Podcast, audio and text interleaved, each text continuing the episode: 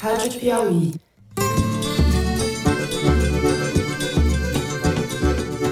Olá, sejam muito bem-vindos ao Foro de Teresina, o podcast de política da revista Piauí. Uma sessão democrática e com respeito à Câmara dos Deputados, esse assunto está, nesse ano, encerrado. Eu, Fernando de Barros e Silva, como sempre na minha casa em São Paulo, tenho o prazer de conversar com os meus amigos José Roberto de Toledo, aqui do lado. Opa, Toledo! Opa, Fernando! Salve, Thaís! A proposta da volta da coligação é uma mediação importante para superar a proposta de muito retrocesso que é o Distritão. E Thaís Bilenque, em Brasília. Salve, salve, Thaís. Salve, salve, Brasil. You've been telling us for over three decades of the dangers of allowing the planet to warm. The world listened, but didn't hear. Climate change is a problem that is here now. Bom, Vamos direto aos assuntos da semana. A gente abre o programa falando das derrotas do presidente Jair Bolsonaro. A principal delas foi a rejeição da PEC do voto impresso pelo plenário da Câmara, na terça-feira. Nesse mesmo dia pela manhã, houve aquele, como direi, patético desfile de blindados da Marinha em frente ao Palácio do Planalto, que tinha o propósito de ser uma intimidação ao Congresso e acabou se transformando numa encenação meio cômica da desmoralização das Forças Armadas. O fato de ter sido ridículo não torna o evento menos sinistro. Nenhuma democracia sadia se submete a presepadas desse naipe. No segundo bloco, vamos discutir a votação relâmpago na Câmara, que altera as regras para as eleições do ano que vem. Os deputados rejeitaram o Distritão, que teria efeitos ruinosos sobre a qualidade da representação parlamentar, mas aprovaram a volta das coligações partidárias, as mesmas que haviam sido extintas em 2017. A porta para a metástase das legendas de aluguel está aberta novamente. Nós vamos entender com a Thaís e o Toledo quais são as consequências desse movimento da classe política.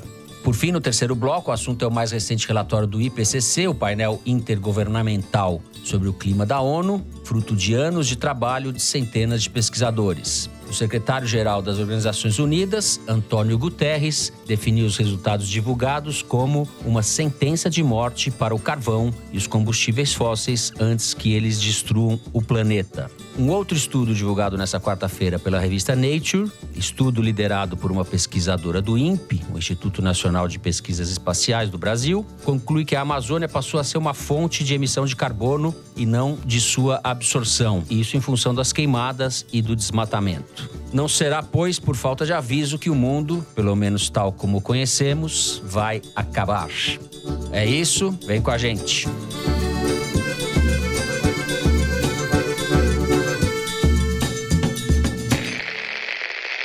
Muito bem, não haverá nenhum tipo de impressão de voto durante as eleições do ano que vem. Isso ficou definido na terça-feira, em votação na Câmara dos Deputados. Foram 229 votos a favor do voto impresso e 218 contra. Como se tratava de uma emenda à Constituição, eram necessários 308 votos para aprovar essa pataquada. O objeto verdadeiro da votação, como se sabe, não era um pedaço de papel, mas a capacidade do Congresso de não se dobrar a essa assintose delirante investida golpista de Jair Bolsonaro. A confiabilidade da urna eletrônica nunca teve em jogo, pelo menos no mundo das pessoas sérias e de boa fé. Por isso, Thaís, me espanta um pouco a adesão ao projeto golpista. Vamos chamar assim essa votação. 229 votos sugere que tem muita gente querendo passear de tanque que solta fumaça preta por Brasília. O PSDB, por exemplo, deu 14 votos à causa de Bolsonaro além de Aécio Neves, o próprio, que se absteve. Outros partidos que congregam gente séria também abriram as pernas, por assim dizer.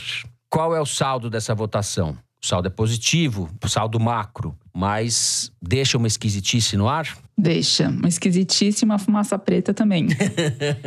Mas, assim, você falou que a confiabilidade das urnas nunca esteve em questionamento no mundo das pessoas sérias e boas. Eu quero lembrar que, durante a campanha de 2018, já na reta final, a coligação Brasil acima de tudo, Deus acima de todos, fez um pedido para a ministra Rosa Weber, que era presidente do Tribunal Superior Eleitoral, para acompanhar em tempo real a contagem dos votos. E a Rosa Weber deferiu, ela autorizou. Aí no primeiro turno, a coligação do Bolsonaro abriu mão dessa prerrogativa que eles mesmos tinham pedido. E no segundo turno, eles mandaram cinco representantes, o PT mandou cinco e mais um monte de entidades, OAB, etc., foram para uma sala onde se faz a totalização dos votos. Tiveram que ser revistados com um detector de metal, deixaram celular, caneta, papel, até os óculos eles tiveram que deixar para fora. Ficaram duas horas, das 5 às 7 da noite, acompanhando em tempo real a contagem dos votos. E quando saíram de lá com o resultado proclamado, a vitória do Bolsonaro, o representante dele falou que tinha sido uma excelente iniciativa e muito importante para garantir a lisura das eleições.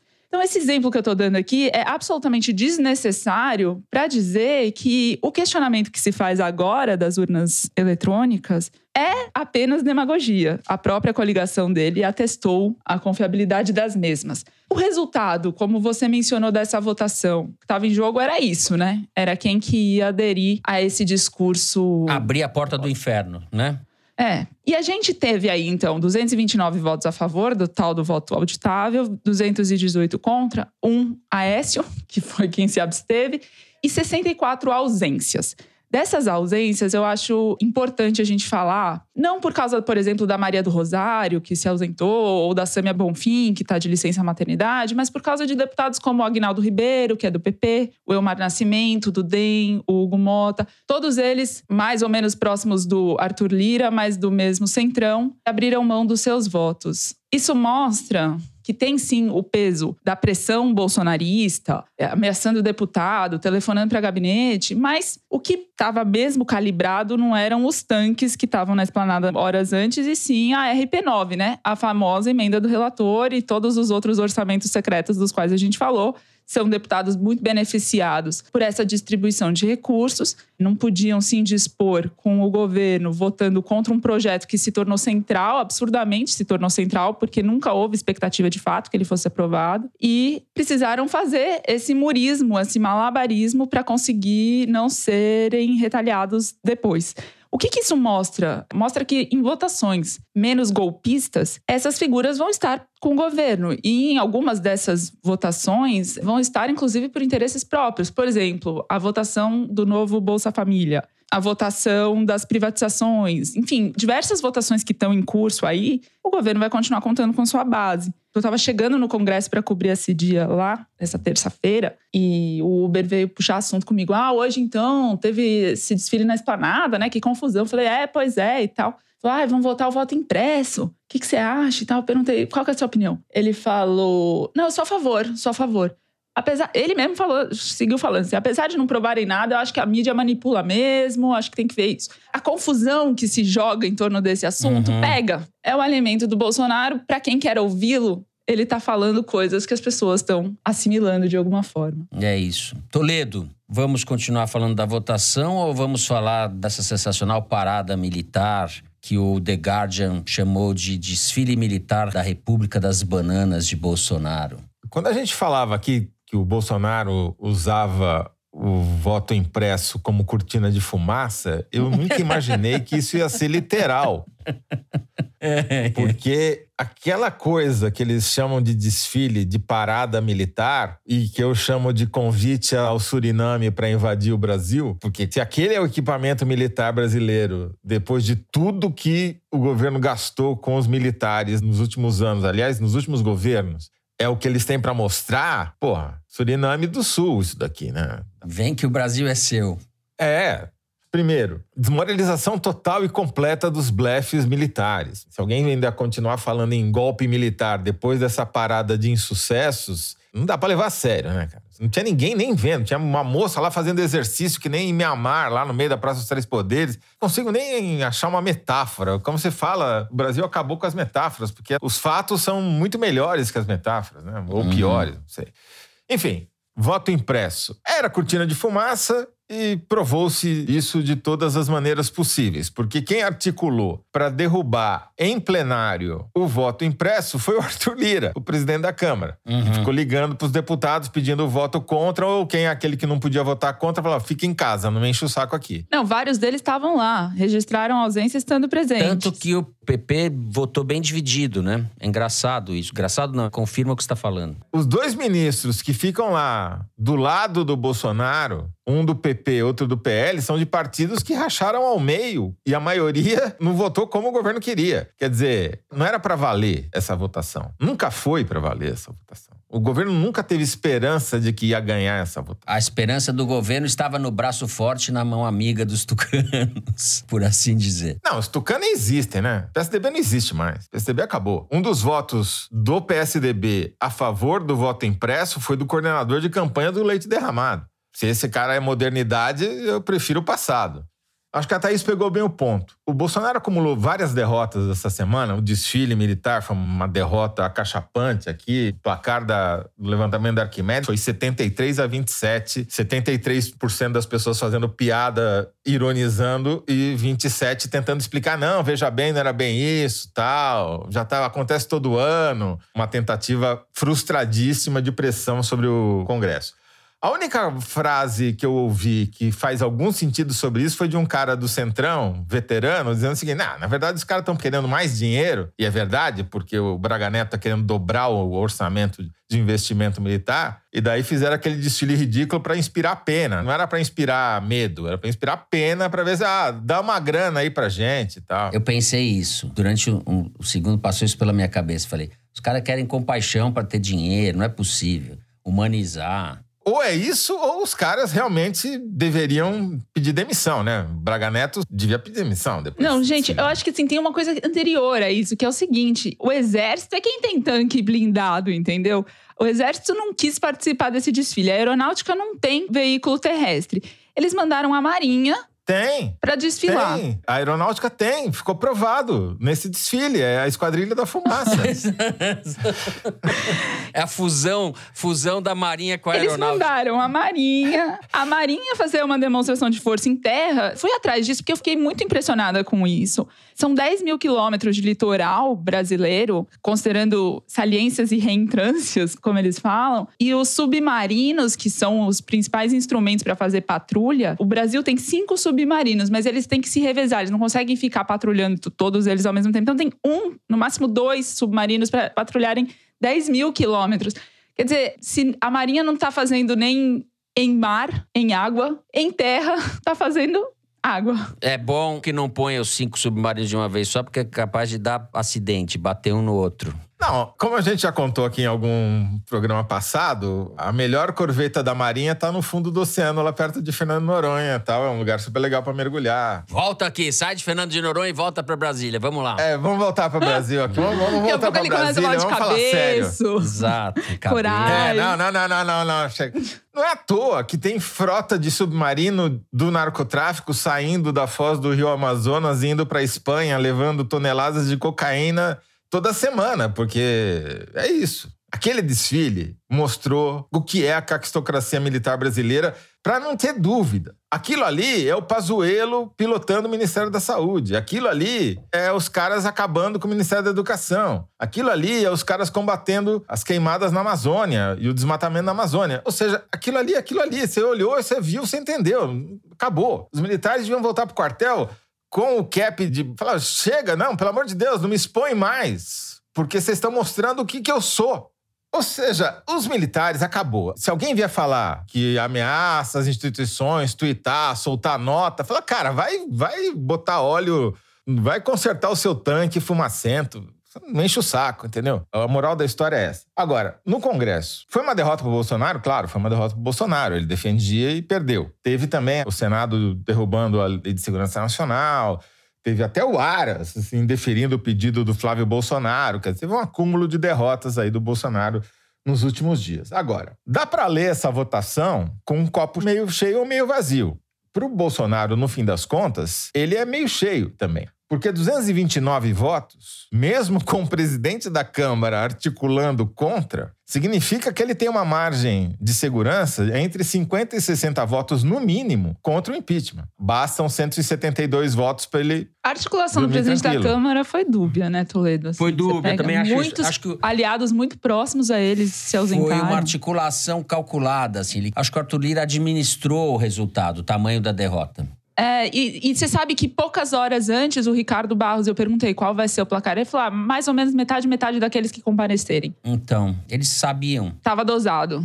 Então, mas é isso que eu tô dizendo. Eles têm uma base provavelmente maior até do que esses 229 votos. Sim, exato. Certo. Portanto, acabou também com o discurso de impeachment. Não tem como. Essa votação serviu pro Arthur Lira falar: escuta, oposição, vocês querem votar impeachment aqui? Querem passar vexame, né? Tiveram? É, Não exato. tem como, entendeu? Você tem razão. E mostra também que se o governo tivesse dois segundos de governança, ou seja, se ele quisesse mandar de fato, ele passaria o que ele quisesse no Congresso. Se, no entanto, não conseguiu passar nem o imposto de renda. O que está passando é aquilo que tem lobby. Eles fizeram uma reforma trabalhista em cima da reforma trabalhista que acabava com os direitos. Fizeram mais uma. Ainda não passou em todas as instâncias, mas agora você vai poder contratar sem contrato de trabalho, jovem, velho, virou qualquer coisa, né? A precarização máxima do trabalho. Enquanto passavam os tanques lá soltando fumaça e tal. Enfim, teve um monte de derrota, teve a inegável, mas mostrou que o governo e Bolsonaro ainda tem um capital político que não o tira do cargo, a não ser que haja um fato muito grave. Chamado RP9. Você tem toda a razão quando destaca essa desmoralização total das Forças Armadas, mas existe um problema aí, causou mal-estar em vários militares, em vários setores das Forças Armadas, a subserviência do Braga Neto em relação ao Bolsonaro. Vamos ver como isso vai se desdobrar ao longo da campanha, né?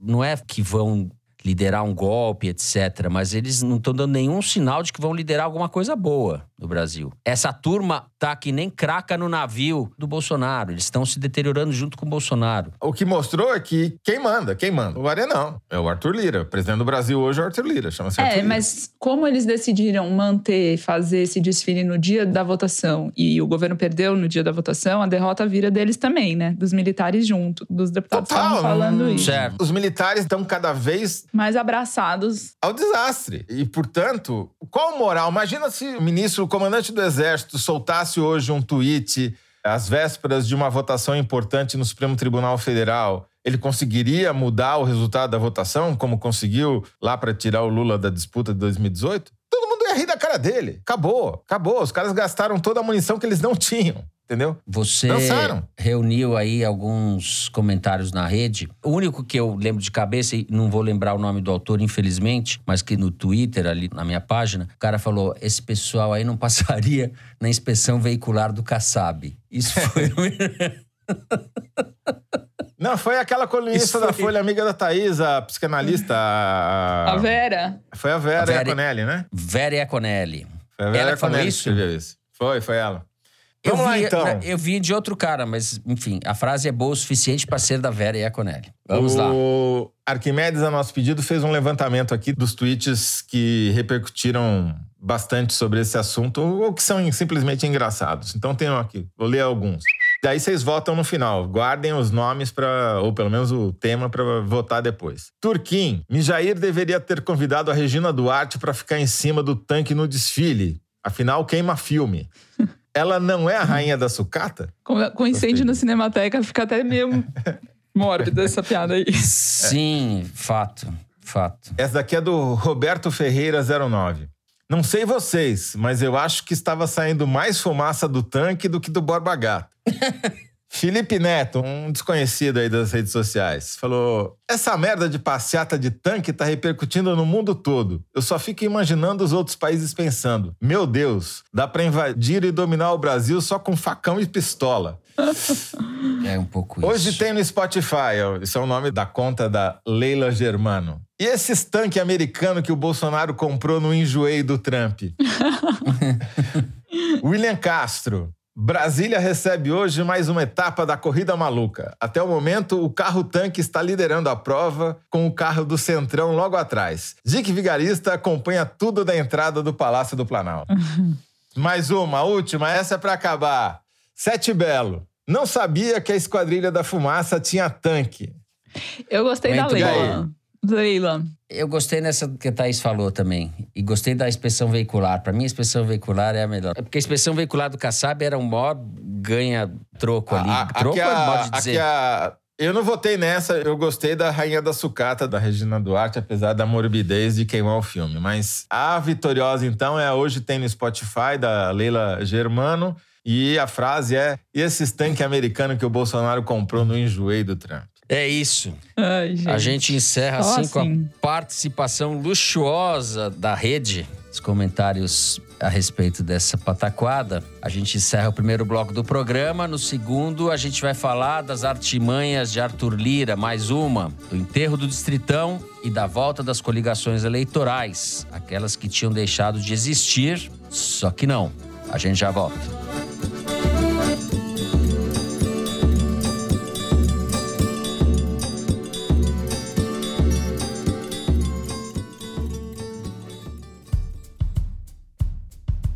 Todos os dias, milhares de pedidos de delivery impactam o meio ambiente.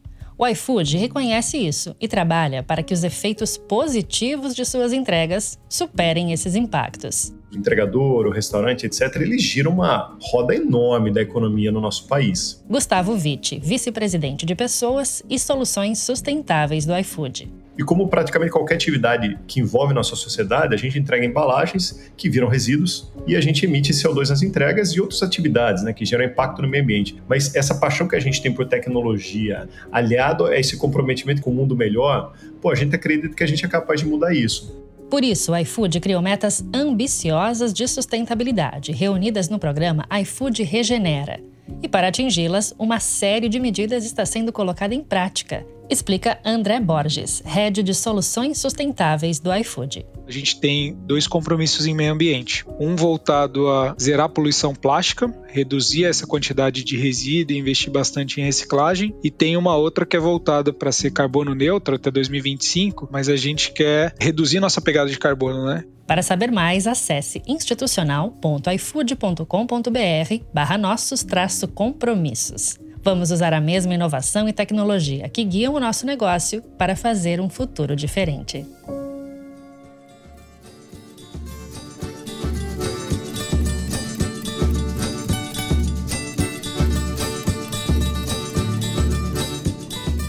Muito bem, vamos falar de reforma política, tema que o Toledo gosta e eu não entendo muita coisa. Na surdina, de maneira de afogadilho, como gostavam de dizer os editorialistas, Arthur Lira pôs na pauta ontem à noite a reforma política, por articulação ali das lideranças, derrubaram o distritão, o que é uma coisa boa, o que seria realmente trágico, e ressuscitaram as coligações partidárias que haviam sido extintas na reforma de 2017. Ou seja, o Brasil vai mudando as regras e nada se fixa no país. Toledo, existem outras mudanças também, e eu sei que você vai querer falar de pelo menos uma delas, mas eu queria que você fizesse uma avaliação desse movimento surpreendente, porque ninguém esperava que isso fosse votado ontem à noite da maneira como foi. Quarta-feira, né? Anteontem para vocês que nos ouvem.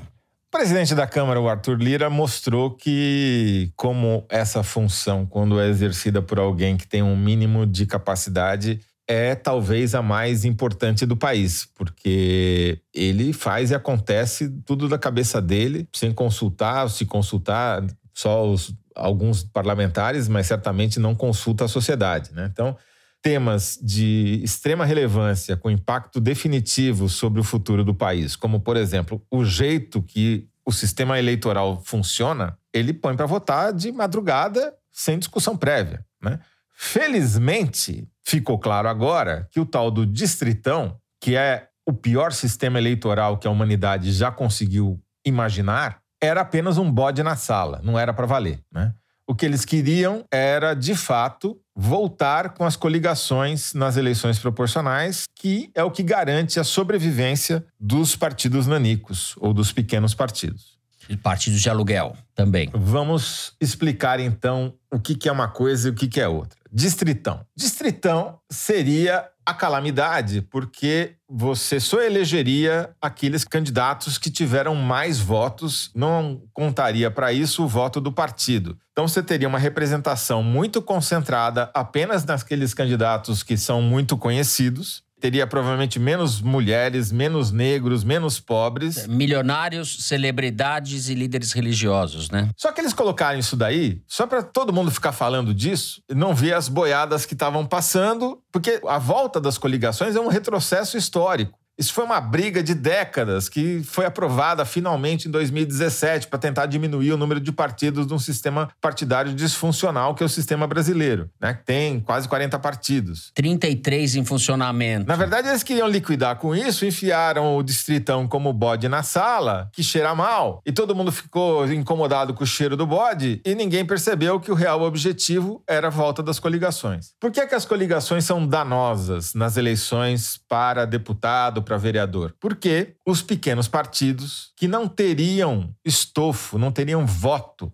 suficiente para existirem ou para terem representação no Congresso Nacional, eles se juntam com os maiores partidos para que o voto somado da coligação de todos os partidos coligados atinjam o chamado quociente eleitoral, que vem a ser o número de votos válidos dados para um determinado cargo, dividido pelo número de vagas que existe. Esse é o quociente eleitoral. Quando você está por conta própria, um partido disputando cada um na sua, com a sua própria chapa, um partido pequeno, ele não consegue ter muito candidato, os candidatos dele com, muito, com votação expressiva são poucos e muitas vezes ele nem sequer atinge o quociente eleitoral. Por isso, ele depende de se coligar com partidos maiores ou com vários partidos pequenos para conseguir ter, chegar no quociente eleitoral e ter representação. Você vai dizer, ah, mas é justo. Por que, que esses partidos não podem ter representação lá? Porque na grande maioria, são partidos de aluguel, como você falou. Eles só beneficiam o dono do partido, o cara que fundou e que comanda a executiva nacional. Em geral, as comissões estaduais são todas comissões provisórias, não são eleitas por ninguém, porque não tem nem sequer militância, não tem filiado, não tem nada. É um grande negócio, porque agora tem o fundo partidário, uma coisa bilionária, que os caras ganham dinheiro sem fazer nada. E a gente tem 33 partidos funcionando de maneira regular no Brasil, que é um escândalo, né? Porque não existe no espectro espectro político, 33 opções. Se você reduzir isso para 8, 10 partidos, você vai ter uma racionalidade muito maior. Né? E qual que é a consequência de você ter esse excesso de partidos? É que você precisa negociar um a um os votos na Câmara. Então, é o chamado presidencialismo de coalizão no Brasil ele foi uma saída para tentar manejar essa coisa imanejável que é 33 partidos. Porque você tem que negociar quase que voto a voto. Você não negocia com a liderança de um grande partido que vota unido. Mas, enfim, a gente deu um passo atrás, a gente não deu um passo para frente. Só porque não aprovou o distritão, não significa que o sistema melhorou. O sistema piorou porque voltaram as coligações. Agora, tem uma coisa que foi aprovada que talvez caia enquanto estamos gravando, porque estão votando ainda parte da reforma. Bem, como a gente previa, a única coisa boa que foi aprovada nessa reforma político-eleitoral pela Câmara dos Deputados na madrugada acabou caindo o chamado voto preferencial foi excluído da reforma, passaria a valer a partir de 2024, mas infelizmente ficou pelo caminho. Eu explico a seguir por que, que eu acho que isso seria uma evolução para o sistema eleitoral brasileiro e quais os benefícios que isso traria para a política de modo global. Basicamente, já aqui fazendo um spoiler, seria ruim para quem quer radicalizar o discurso e seria bom para quem busca o consenso. Explica para nós, é. Voto preferencial. Você, em vez de votar apenas nenhum candidato a presidente da República, por exemplo, você diz: olha, minha primeira opção é a Thaís Bilenque. A minha segunda opção é o Fernando Barros. A minha terceira opção é o Teresino. E a minha quarta opção é o Toledo. Por que, que isso muda completamente o jeito que a campanha se desenrola? Porque você, candidato, Fernando Barros, você precisa dos votos do Teresino e do Toledo para ter chance contra a Thaís numa segunda rodada, que eu vou explicar como funciona. Então, em vez de atacar, você bajula os outros candidatos. E a eleição deixa de ser uma guerra e passa a ser uma tentativa de achar pontos de consenso, o que é fundamental porque é a razão de ser da política. Mas vamos voltar para como funciona o sistema eleitoral. Aí tem esses quatro candidatos, as pessoas votaram classificando na ordem de preferência. Vamos supor que eram 100 eleitores, 100 votos. Fernando Barros teve 45, a Thaís Bilenque teve 35 o Teresino teve 15 e o Toledo teve 5. Vamos para apuração. O Fernando não conseguiu maioria absoluta, só teve 45, precisaria ter 51 para se eleger logo de cara. Beleza, como é que a gente faz então? A gente pega esses votos do Toledo, o Toledo está fora da disputa, ele ficou em último lugar. Esses cinco caras que votaram no Toledo, votaram em quem? A segunda opção deles era a Thaís Bilenque, logo a Thaís foi para 40. Ainda não deu, né? ninguém chegou à maioria absoluta dos votos o Teresino é eliminado da disputa. Como é que votaram esses 15 eleitores do Teresino? Ora, 11 votaram na Thaís Bilenque e 4 votaram no Fernando Barros. Thaís Bilenque está eleita. Pelo menos uma vitória. Pois bem, esse sistema ele é adotado na Irlanda para eleger o presidente já há várias eleições, com muito sucesso. É muito interessante porque o dia da eleição vira uma espécie de gincana todo mundo fica grudado na televisão, porque fica essa conta de elimina o último colocado, daí reconta os votos, dura o dia inteiro, vira um, programa do Faustão. Por exemplo, em São Francisco, nos Estados Unidos, é uma, um sistema que é adotado para eleger prefeito lá já algumas eleições. Na última eleição, elegeu na primeira votação, não precisou nem fazer eliminar, porque o, o candidato teve 70% dos votos, foi eleito como primeira opção. É usado no Canadá, usado no Sri Lanka. Só para explicar, mas o efeito disso na campanha é sensacional. Se você pega um debate de televisão na eleição de prefeito em São Francisco, parece um bando de irmãs carmelitas, uma elogiando a outra em vez de xingando. A política muda Sim. de patamar, muda de qualidade. O problema é que no Brasil eles iam começar a questionar a calculadora que calcula quantos votos foi para cada um, né? Sim. Ah, mas daí Sim. é só voltar para a escola porque é só somar, não tem nenhuma mágica, né? Enfim. Na verdade, Estão questionando a é urna eletrônica. Complexo. Thaís, o nosso primeiro voto é no Toledo, mas o que você tem a dizer sobre essa sessão de quarta-feira à noite? Sessão surpresa do Arthur Lira de quarta-feira à noite. É, o Rodrigo Maia, ex-presidente da Câmara, assim que se fechou o acordo para tirar o distritão e aprovar a coligação, a volta da coligação, postou no Twitter que era um bode na sala, conforme o Toledo também avaliou e todo mundo avaliou porque ficou evidente. E ele tinha dito assim: ah, a votação é um erro histórico, atende apenas ao interesse dos bolsonaristas, da base bolsonarista. Eu achei isso um pouco estranho, porque em 2015 ele foi o relator da reforma política que propôs o distritão. E na época ele foi objeto de crítica porque só tinha distritão em países como Afeganistão. Daí ele falou: bom, mas o que a gente tem aqui só tem no Brasil também. E depois pôs a culpa no PT, falou que o PT que não quer mudar nada e tal. Aí em 2017 ele já era presidente da Câmara dos Deputados e articulou a tramitação de um outro projeto, uma outra tentativa de aprovar o Distritão, que também não deu certo. E agora, nesse ano, ele votou contra e disse que isso serviria a interesses bolsonaristas. Esse exemplo é mais um exemplo desnecessário, né? Já dei um exemplo desnecessário no primeiro bloco, vou dar mais esse agora no segundo, para dizer que, na verdade, é isso. É por oportunismo e essas discussões acabam girando somente em torno do interesse de quem ganhou, porque os grandes vencedores dessa reforma, pelo menos até aqui, da forma como ela está, e aí lembrando que ainda vai para o Senado, onde as coisas podem mudar e podem não passar, são os caciques dos partidos. Por quê? Você retomando a coligação de eleição proporcional, eliminando a cláusula de barreira que o Toledo estava mencionando. Portanto, o que, que é? O mínimo de voto que os partidos precisam fazer para poder ter direito à representação. Então, agora esse mínimo de votos ia subir mais. No primeiro ano em que valeu essa regra, já três partidos foram extintos, que é o PRP, o PHS e o PPL. Agora fizeram uma tem... enorme falta, né, Thaís? Eu, todo falta. dia lamento a não existência desses partidos. Sim, a gente sabe bem quem que estava neles, enfim, a gente conhece as ideias de cada um e ficamos órfãos um pouco dessa turma. O problema é que, aumentando ainda mais a cláusula de desempenho, que era o que estava prevista na reforma anterior, aprovada antes, ameaçaria outras legendas, algumas de aluguéis como essa, mas também outras como o PSOL, o PCdoB, o Novo, Cidadania, mais de 10 partidos poderiam ser prejudicados, enfim, extinguidos nesses critérios. Eles tinham já bolado um remédio para isso, que são as federações né, que esses partidos se reúnem e viram uma entidade só para ter representação, mas mantém sua independência ideológica. Mas o, a questão é que com a coligação isso volta ao patamar anterior, eles não quiseram manter o, o esboço, o desenho que foi feito na reforma anterior.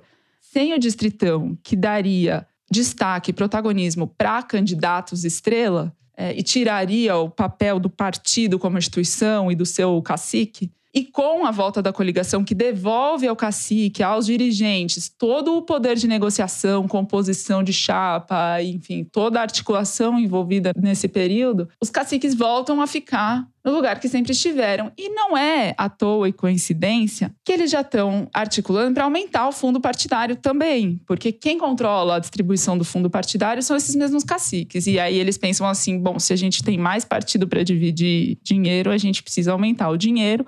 O Senado já aprovou esse projeto que previa um aumento de 1 bilhão que estava previsto originalmente para 1,3 bilhão o fundo partidário, que não é o fundo eleitoral, que já foi aumentado e a gente falou dele antes. O fundo partidário tem um uso mais livre, porque ele não é aplicado somente na eleição, com critérios mais claros, e são muito opacas as prestações de conta. A gente demora muito tempo para saber e a gente não sabe tudo de como esse dinheiro foi usado, e muitas vezes é usado em jatinho para só o presidente do partido ir e vir, etc. Então, é a manutenção do caciquismo. O distritão, de alguma forma, era, digamos assim, uma tentativa de alforria dos deputados menos ligados às cúpulas das estruturas partidárias. E, na verdade, ele tem apoio, sim. Esse acordo foi bem costurado, porque o distritão é isso, ele vira e mexe e volta, mas eles usam exatamente como poder de barganha, mas tinha muito deputado do PSB, de partidos supostamente mais ideológicos, defendendo o distritão, porque eles se beneficiam, eles próprios deputados, mas sempre essa é a lógica. É, os deputados mais de baixo clero, digamos assim, se beneficiariam talvez com o distritão,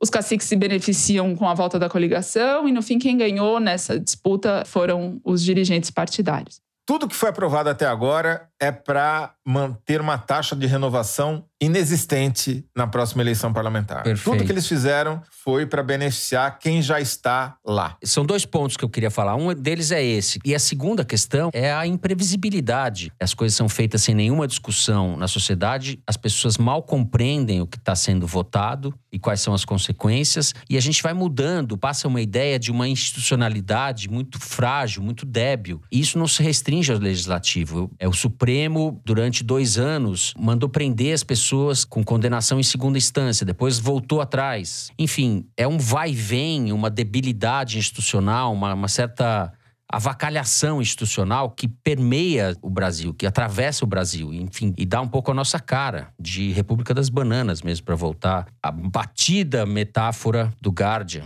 É isso. Com isso, a gente encerra o segundo bloco do programa. Vamos ao número da semana, que traz uma estatística retirada da seção Igualdades, publicada toda semana no site da Piauí. Fala aí, Mari. Fernando, o número da semana é 4,3 milhões. Ao menos 4 milhões e 300 mil estudantes entraram na pandemia sem acesso à internet. Portanto, sem acesso ao conteúdo escolar que só podia ser ministrado virtualmente. A grande maioria desses estudantes, 4,1 milhões, estavam matriculados na rede pública. E durante o ano letivo de 2020, apenas 6,6% das escolas públicas forneceram internet em domicílio para os alunos. O Ministério da Educação não fez até hoje um levantamento nacional sobre o impacto do isolamento no aprendizado das crianças e adolescentes. O que se sabe é que, no universo de 47 milhões de estudantes matriculados no ensino básico, os mais pobres e os que vivem em cidades com pouca infraestrutura foram os mais prejudicados. Não, e um efeito assim de muito longo prazo. O que está acontecendo na educação nesse último ano e meio vai ter um efeito de mais de década, mais. E esse retrato é muito brutal, é uma radiografia da tragédia brasileira, né? 4 milhões e 300 mil estudantes sem acesso à internet, sendo quase todos 4 milhões e 100 da rede pública. Ou seja, fratura social brasileira, descaso com a educação e os efeitos, como você falou, vão se multiplicar por muitos e muitos anos. E com esse ministro. E por uma ação deliberada do Bolsonaro que vetou Sim. o projeto para levar a internet para as escolas. Não é, enfim, uma casualidade, uma tragédia. Um o acidente. Congresso tinha aprovado uma ajuda de 3 bilhões e meio para financiar o acesso à internet de alunos e professores, justamente porque não tinha aula na escola. As pessoas só tinham a internet como recurso para aprender alguma coisa ou tentar aprender alguma coisa. O nosso PI, como ele chama porque ele é aquilo que ele fala, né? Ele projeta nos outros o que ele é. Então ele projetou no Barroso o que o Bolsonaro é mesmo. Então esse cara teve a pachorra de vetar integralmente os 3,5 bilhões para criança poder estudar. E dá uhum. 5 bilhões para o fundo eleitoral partidário do Arenão. Esse é o Bolsonaro. É um clichê falar isso, mas aí tá o cerne de uma tragédia de um país. A gente está vendo esse número vai ter um impacto assim incalculável, é quase irremediável. Porque essas mesmas crianças que não têm internet, muitas vezes não tem nem condição para estudar dentro de casa. Tipo, o problema que a pandemia traz para crianças que já tinham várias outras dificuldades para completar os estudos é enorme. A internet era o começo dessa conversa, ele interditou desde o início. Porque pobre não pode ter universidade, mas também não pode ter internet, entendeu? Porque se tiver internet, o gado deixa de ser a maior parte das pessoas conectadas. É. Nossa, dá muita aflição isso. A gente pensa realmente é, o buraco é mais embaixo. Bom, vamos então para o terceiro bloco do programa falar sobre clima, devastação ambiental. A gente já volta.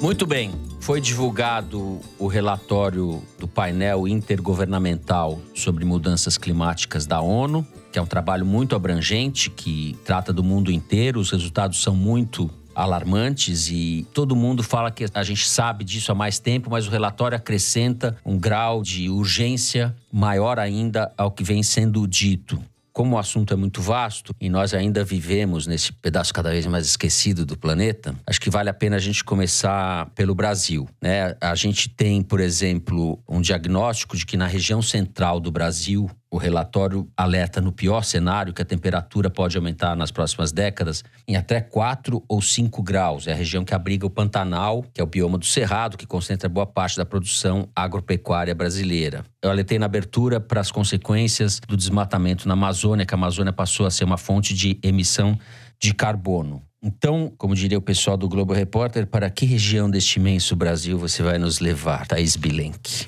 Pois é. Bom, as mudanças climáticas no Brasil, em particular, têm alguns efeitos, como você mencionou esse já no Centro-Oeste. No Nordeste, a seca vai piorar, vai castigar ainda mais as pessoas que estão lá, e os temporais no Sul também vão piorar.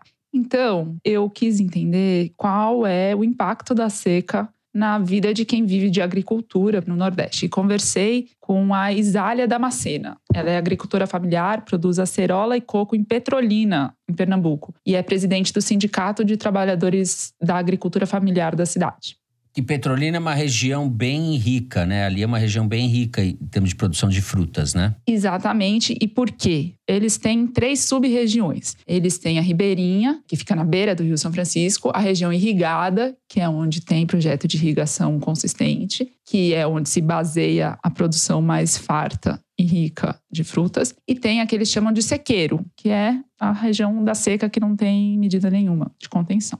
Na área irrigada, depende menos das condições naturais, os efeitos das mudanças climáticas também são sentidos, apesar de ter a irrigação. Então, por exemplo, na época que a gente está vivendo agora, de maio a agosto, costuma esfriar à noite muito mais do que no restante do ano. Então, de dia chega lá os mesmos 38, 40 graus que estava chegando nos anos anteriores, mas esse ano, por exemplo, ela disse que a noite esfriava para 18, 20 graus, tem noite que chegou a 10. Essa oscilação de temperatura muito alta queima, né, no jargão deles, as frutas. Então, por exemplo, a acerola, ela diz que já está três meses sem conseguir colher nenhuma, porque Sim. os frutos não resistem a essa variação. Aí, na região ribeirinha, não é tão produtiva, porque exatamente as condições até do solo, enfim, você não tem a extensão de todo o território para cultivar. Tem acesso à água, mas não tem tão, tão boas e estáveis condições. Mas no sequeiro, claro, é que as dificuldades são mais sentidas.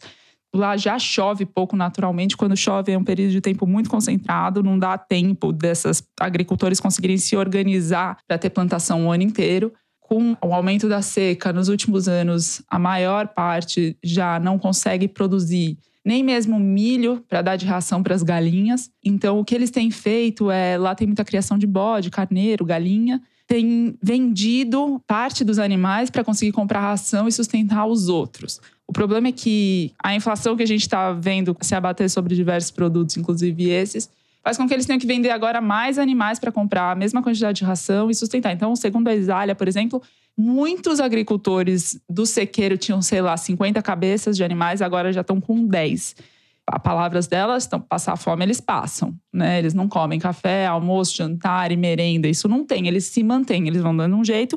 Eles dependem muito de auxílio emergencial, Bolsa Família e outros programas do governo voltados para esse público específico de agricultura familiar. Eu vou dar um exemplo para vocês entenderem o drama. Um bode criado na região tem mais ou menos 15 quilos e cada quilo eles conseguem vender por mais ou menos 15 reais. Então ele vende um bode por tipo 225 reais. Quando eles conseguem, eles vendem cinco no mês. Então eles ganham basicamente 1.125 reais aproximados, que equivale atualmente a um salário mínimo, mas isso é um mês em que as coisas dão certo, porque o que tem mesmo acontecido é perder animal de fome, de doença, não ter animal suficiente para conseguir continuar girando essa roda muitos deles estão tendo que sair da roça. Então, o que está acontecendo, segundo a Isália, é periferia de Petrolina, Recife e outras cidades crescendo muito. Essas pessoas que saem da roça sem estudo, sem qualificação para tentar fazer um bico, camelô, emprego, a gente sabe que o desemprego no Brasil está em quase 15% já. Essas pessoas não conseguem emprego, mas se amontoam em barracos nos arredores das cidades.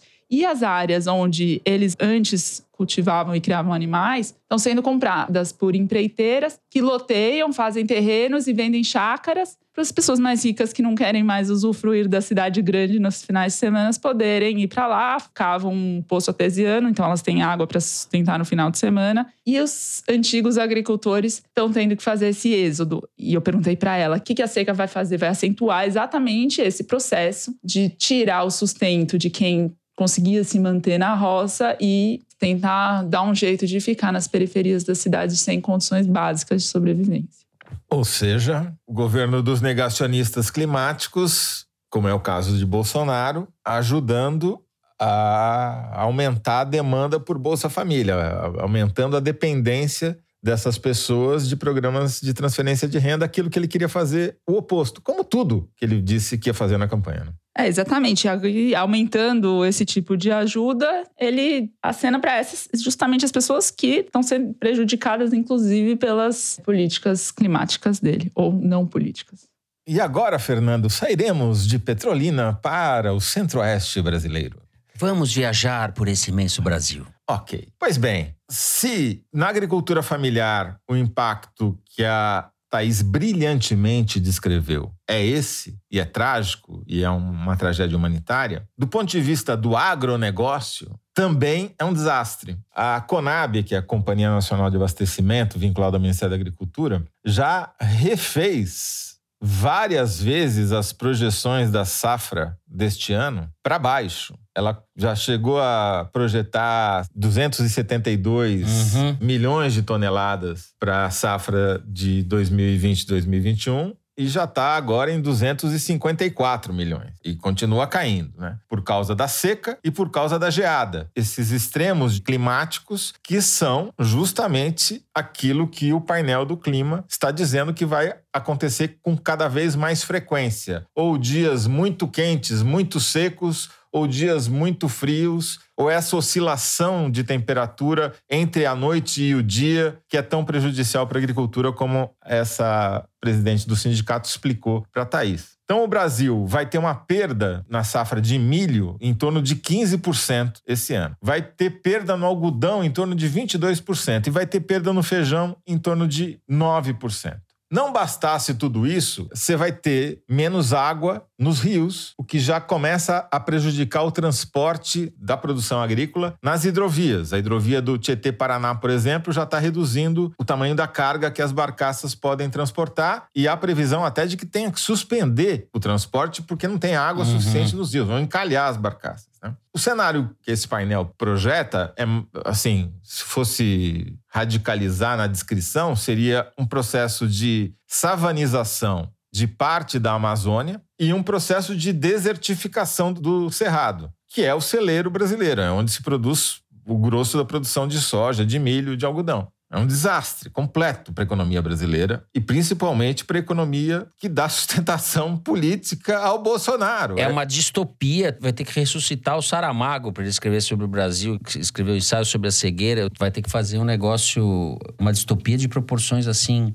inimagináveis, né? E se não bastasse tudo isso, você ainda tem, nesses eventos climáticos muito radicais, muito extremos, extremos, você tem, por exemplo, a geada. Esse ano, afetou muito o cafezal brasileiro. O Brasil é o maior produtor e exportador de café do mundo. E a geada no café, ela às vezes mata o fruto, às vezes mata a folha, às vezes mata o ramo e às vezes mata o pé inteiro. E aí acaba com a plantação. E um pé de café demora anos para crescer e, e, produzir. O efeito disso é que aumentou o preço do café. E a projeção é de que vai aumentar o preço do café no mundo. Uhum. Em suma, é um desastre de proporções amazônicas sem trocadilho, porque além de tudo tem esse efeito de que parte da Amazônia já está produzindo mais carbono do que retendo carbono, que é um desastre para o sistema climático global. Né? Um dos efeitos de você ter um, mais dias quentes e mais dias muito secos é você ter o um aumento dos focos de incêndio, não só na Amazônia, mas também na região do Pantanal e do Cerrado. E o que fez esse sensacional governo que temos aqui? Pois bem, segundo dados do projeto Achados e Pedidos, que é uma parceria da Abrage, Associação Brasileira de Jornalismo Investigativo, com a Transparência Brasil e o Fiquem Sabendo,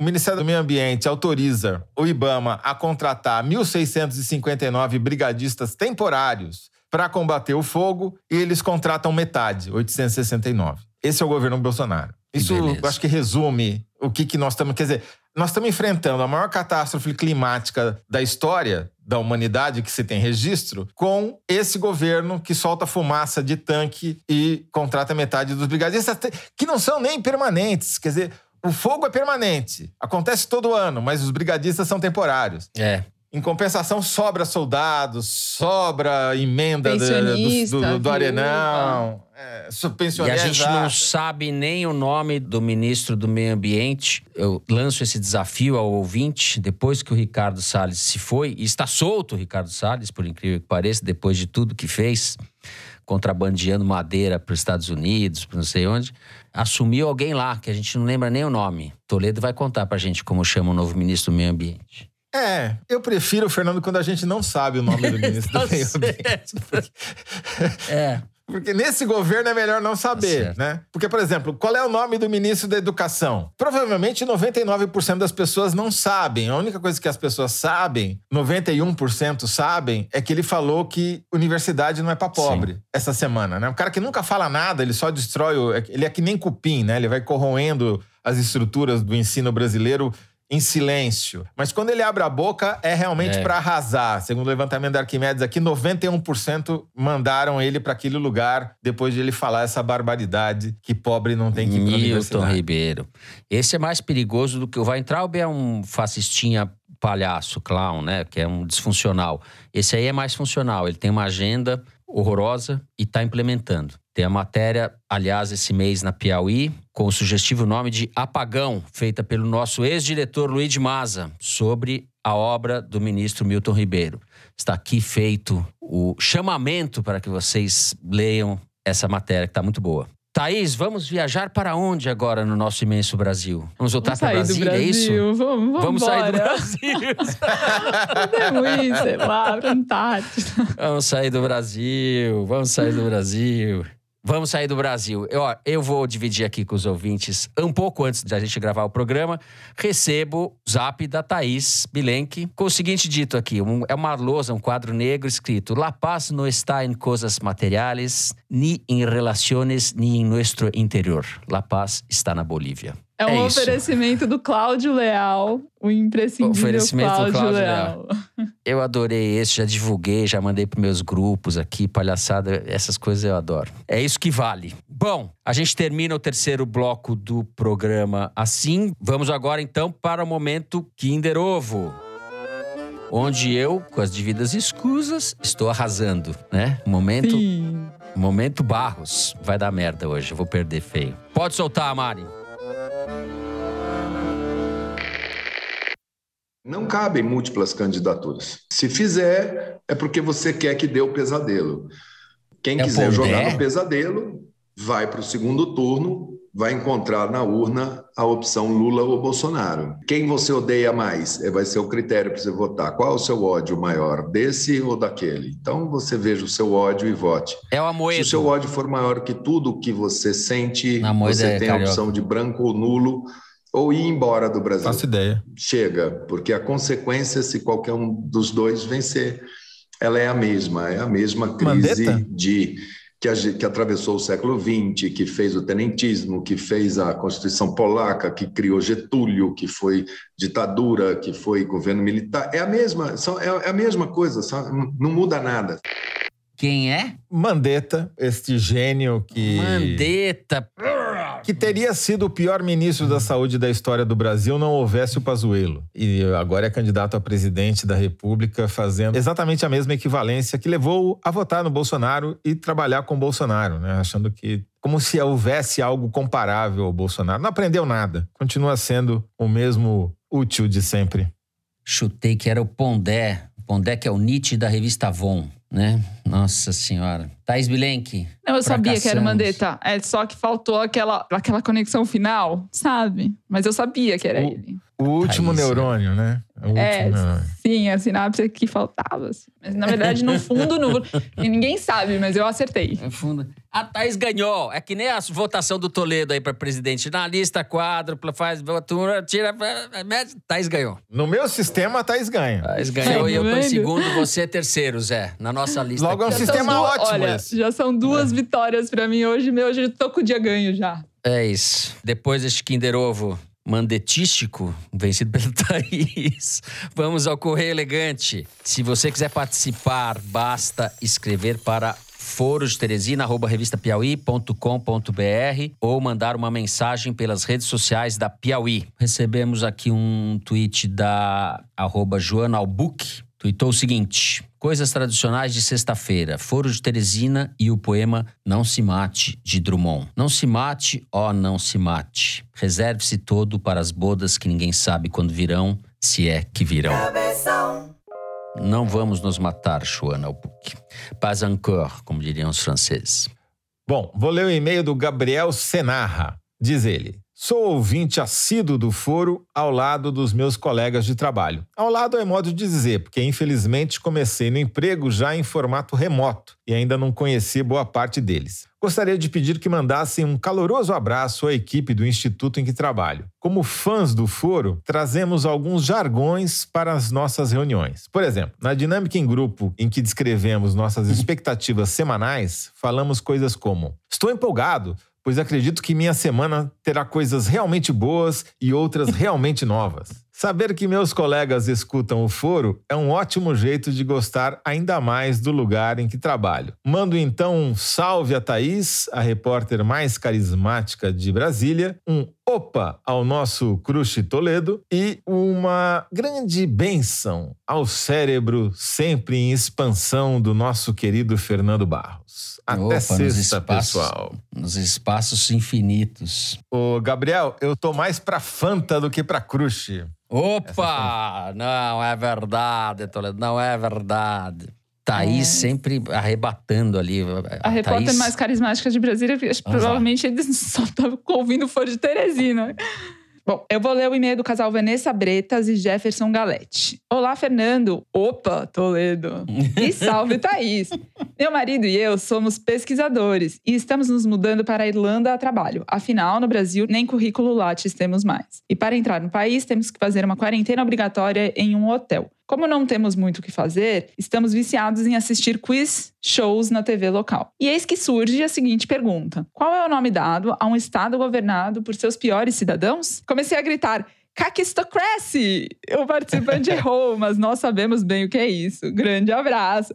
E também eu tenho outro recado que não vem da Irlanda, vem do Suriname. Temos duas ouvintes, a Eba. Sabrina e a Emília, que acompanharam as comparações de Toledo e os tanques em Brasília com o ataque no Suriname. Então elas estão lá, vivas e salvas, mais que a gente. E salvem vocês, Sabrina e Emília. É, podem invadir o Brasil, a gente ajuda. Não é isso, Zé? Venham, venham, venham. Não precisa nem de armada, não precisa nem de tanque. Venha a pé mesmo que já toma tudo aqui. Estilinguinho básico. Encerramos assim? Então, com as simpáticas ouvintes do Suriname, a gente encerra o programa de hoje. Não deixe de seguir a gente no Spotify, no Apple Podcast ou na Amazon Music, favoritar no Deezer ou se inscrever no Google Podcast, no Castbox ou no YouTube.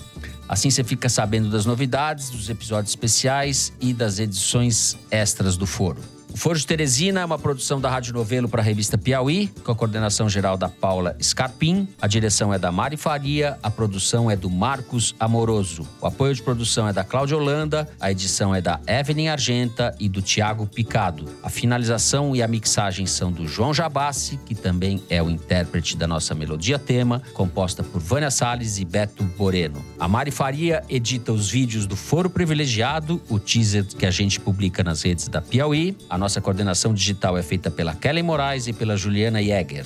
A checagem do programa é do João Felipe Carvalho. O foro foi gravado nas nossas casas e assim eu me despeço dos meus amigos. José Roberto de Toledo. Tchau, Toledo. Eu vou para o Suriname, eu vou. Eu Tchau, vou. Fernando. Tchau, Thaís. Thaís Bilenque. Tchau, Thaís. Tchau. Eu não sei para onde eu vou, não, gente, mas a gente se vê em algum lugar. É isso, pessoal. Se cuidem. Até a semana que vem. Boa semana a todos.